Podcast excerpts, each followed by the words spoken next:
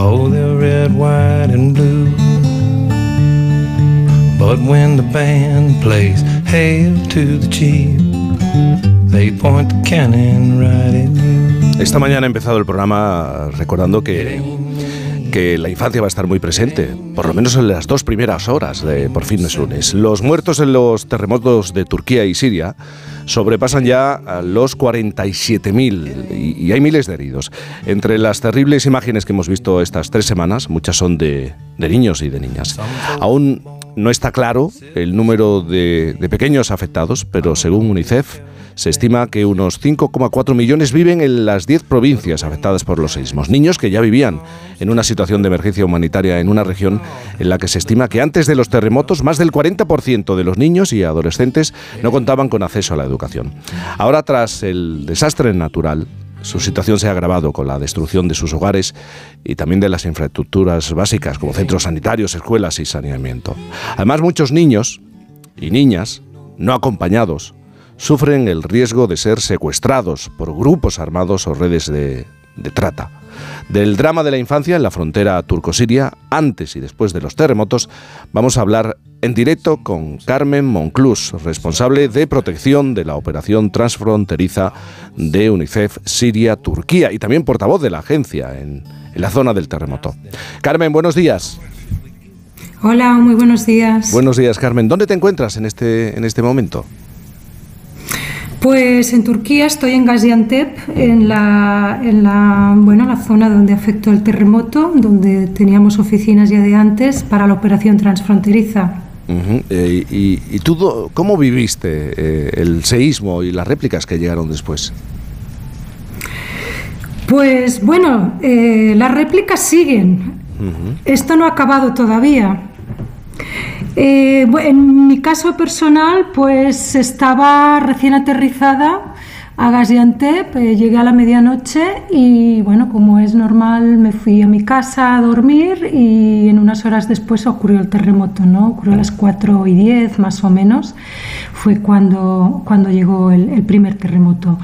Eh, obviamente, pues fue, bueno, fue Ah, no tengo palabras para describirlo, claro. pero salimos todos, salimos todos a la calle, estaba nevando, muchísima nieve, mucho frío, estábamos todos, pues bueno, pues en pijama, os podéis imaginar, eh, casi descalzos algunos, y esperamos, esperamos, esperamos en el medio de la calle para, porque había pequeñas réplicas, uh -huh. hasta que finalmente llegamos a la oficina y allí estamos desde el día del terremoto, del, del primero. Así que esperando que, bueno, que, finalmente se normalice la situación y que las personas puedan gradualmente volver, volver a sus casas, los que todavía tienen casa. Pero es realmente difícil, ¿no? Porque además eh, tú estás trabajando en una zona donde las labores de rescate son aún más complicadas y donde es más difícil que llegue o con mayor dificultad la ayuda humanitaria. Sí, exactamente. O sea, antes estabais dando unas cifras de Turquía. Sí. La zona que está bajo nuestra responsabilidad, pues fue afectada por el terremoto igualmente, ¿no? Es decir, el, el terremoto no, no distinguió entre fronteras. Y esa es una zona que está bajo oposición, donde no hay acceso del gobierno y por lo tanto hay, hay pues los retos de gobernabilidad que os podéis imaginar, ¿no?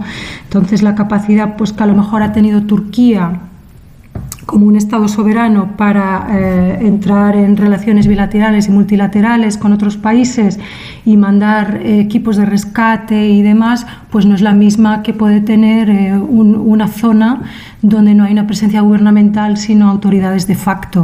Uh -huh. Esto ha sido un, una gran diferencia, un gran reto, además de que ya era ya una zona en la cual, eh, creo que has dado unas cifras antes, pues eh, era una zona donde el 90% de la población ya dependía de ayuda humanitaria. Claro. O sea, ahora eh, pues la, el reto es muchísimo mayor. han pasado muchos días, muchas familias están, están rotas, destruidas, otras se están recomponiendo. Y queríamos hablar contigo para abordar la situación, la situación sobre todo de, de los niños, de la, de la infancia. En este momento, ¿qué es lo que se está viviendo allí? ¿Qué es lo que necesitan esas familias? ¿Qué es lo que necesitan esos niños? Primero de todo, restablecer un sentido de la normalidad y eso es muy complicado ahora mismo. Los niños necesitan rutina, necesitan un espacio estructurado y poder predecir lo que va a pasar en las siguientes horas. Esta es una primera labor. Eh, también un apoyo psicosocial para los niños, las niñas y también para los padres, cuidadores, que son muchos, ¿no? que su, capacidad para proteger y cuidar de ellos pues, se ha visto eh, realmente debilitada. Mm, por un lado. Después, por otro, tenemos niños y niñas que desgraciadamente pues, han quedado eh, separados, no acompañados de sus familiares. Tenemos muchas, eh, muchos que salen de los hospitales, de las clínicas, también de los campos, porque ahí teníamos ya una situación de campos de desplazados anteriormente y requieren pues bueno un registro inicial, una evaluación de cada uno de ellos y ver, ver qué posibilidades tenemos localmente primero ¿no? para, para, encontrarles una solución a, corto, medio, largo término. Y esa es una labor muy, muy ardua, con mucha dedicación y que requiere también pues mucha, mucho cuidado ¿no? en el sentido de salvaguardar la, la protección de la infancia, protegerlos pues, de posibles riesgos que, que están asociados siempre al hecho de la separación familiar. Algunos de esos niños que a primera instancia parecen separados después no lo están. Eh, es decir, eh, encontramos pues unos abuelos, un familiar, eh, alguien que a lo mejor ya antes era parte de su vida, que puede hacerse cargo, si sí les apoyamos, pueden hacerse cargo de ese otro niño, esa otra niña que se incorpora a su núcleo familiar. Y eh, eso es lo que, lo que estamos tratando en primera instancia, pues eh, ver qué soluciones encontramos en sus propias comunidades, si no a largo término, en el, en el más, eh, en el inmediato, ¿no? Y esa es una, es una labor bastante ardua. Otra, otra labor importante es el de las escuelas. Eh, muchas de ellas han sido destruidas. Ya contábamos antes con muy pocas escuelas, o sea, contábamos con algunas escuelas eh, en el sentido de que los niños podían acceder, pero muchísimos de esos niños ya no iban a la escuela. Claro, un 40%, ¿no? Niñas, Más del 40% de la infancia en la zona ya antes del seísmo no, no acudía a un centro escolar. Sí, es decir, casi un millón de niños. Claro ya estaban fuera de la escuela. Entonces la labor ahora se multiplica. Eh, encontrábamos ya en ese momento muchos niños pues, que, que, entraban en el mercado laboral a una edad que no tocaba, eh, haciendo tareas pues, pues peligrosas para su salud y, demás. Y las niñas, muchas de ellas, y niños también, pero más niñas, las encontrábamos pues, pues que bueno, la familia, fuera de su desesperación, pues prefería eh, que se casaran a una edad muy temprana como una fórmula, ¿no? como, como un mecanismo pues, para, para, para, ayudarles a seguir como núcleo familiar. Esto eh, esperamos, pues bueno, me imaginamos la expectativa es que eso incremente en, en los próximos días y meses, sobre todo porque encontramos muchas familias que viven juntas en, situaciones pues muy complicadas, en un espacio muy reducido y también culturalmente no es apropiado tener a tus niñas más jóvenes eh, durmiendo o compartiendo, compartiendo las instalaciones pues con otras personas. Claro.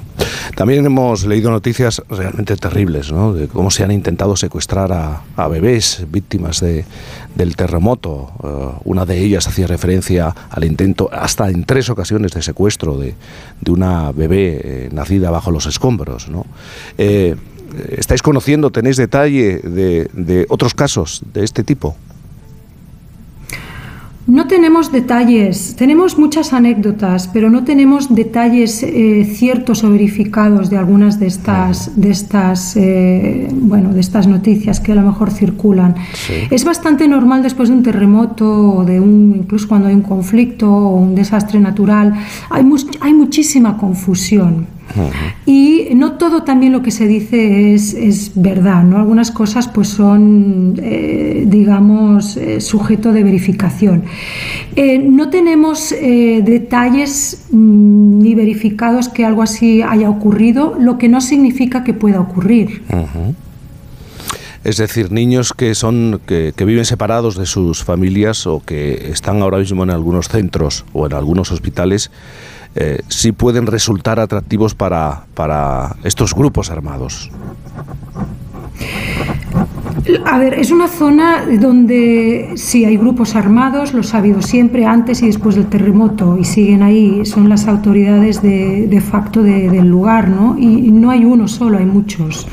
Hay una zona donde está HTS, que quizás es lo que las personas afuera de este entorno conocen más, y después hay otros, otros grupos que les llamamos el Syrian National Army, que son una congregación de, varios grupos, que están más en la parte, en la frontera con, con Turquía. Eh, estos grupos ya de anterior eran, eh, eran grupos que eh, habíamos verificado que eh, reclutaban a, niños, es decir, eh, niños, niñas de menores de 18 años, algunos 16, algunos 12, algunos 17. O sea, esa era una dinámica que ya existía. Piensa que en el 2022, solo en el noroeste de Siria, eh, verificamos 1.290 casos y en el 2021 pues similar y en el 2020 etcétera no es decir estamos hablando de una zona que estaba era un conflicto armado.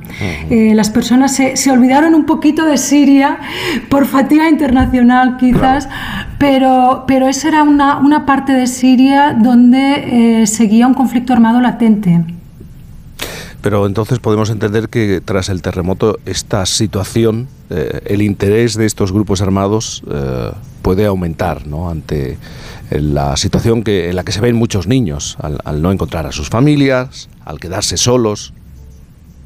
Mm. Bueno, esto sería un poco especulativo, pero tenemos que pensar que, el terremoto no ha terminado un conflicto armado. Es decir, los motivos por los cuales existía ese conflicto eh, siguen. y las, las dinámicas interiores de la región siguen. Es decir, incluso se puede pensar que eh, puedan aprovecharse de algunas de estas dinámicas del terremoto para refortalecer sus líneas. Eso es, bueno, especulativo ahora mismo, pero no podemos dejar de pensar que puede ocurrir también. Eh, una cosa más, con esta situación, eh, además de la ayuda humanitaria, lo que se necesitan son fondos ¿no? para, para, esta, para este problema en, Siria. Exactamente. Muchas personas bueno, nos mandan muchísimos mensajes de solidaridad con mucho cariño y demás, y cómo pueden ayudar, y etcétera. Eh, es una operación ya establecida, es decir, ya tenemos a nuestros suppliers, tenemos nuestras, nuestros canales, nuestros accesos, puertos de acceso y vías y demás. Lo que más necesitamos son fondos ahora mismo para poder eh, eh, atraer los recursos que, que, necesitamos ¿no? en temas de provisiones, pero no solo provisiones, también de servicios. Es un lugar donde no hay, no hay servicios gubernamentales por la gran mayoría. Por ejemplo, de protección de la infancia son totalmente 100% servicios proporcionados antes y ahora eh, por las ONGs. Y, mucho, y, casi lo mismo pues, ocurre con salud, con agua, saneamiento, etc. Es decir, lo que necesitamos son recursos para eh, seguir con esos servicios y poder eh, eh, seguir con el flujo de camiones y, de transporte que tenemos hacia la zona. No sé si os estáis, eh, no sé si está llegando a España, pero bueno, tenemos tres pasos fronterizos. A día de hoy, desde, desde el día del terremoto, el primer terremoto, pues ya han pasado 368 camiones con provisiones humanitarias, solo para el noroeste de Siria. Es importante que ese flujo continúe porque necesitamos muchísimas más. El nivel de destrucción ha sido, eh, bueno, mm, no puedo poner cifras porque yo creo que las cifras ya, ya, ya no son significativas, ah, pero sí que, sí que la situación es incompatible con la vida. Carmen Monclús, eh, responsable de protección de la operación transfronteriza de UNICEF Siria y Turquía y portavoz de la agencia eh, en la zona del terremoto. Gracias por estar esta mañana aquí con nosotros y por recordarnos que eh, el problema, la situación, el desastre, va a ser difícil recuperar la normalidad cuando no existe esa normalidad, incluso antes, no existía esa normalidad, incluso antes del seísmo, del terremoto, de los diferentes terremotos. Gracias y buenos días. Muchísimas gracias, buenos días a todos. Gracias y muy buenos días. Bueno, vamos a hacer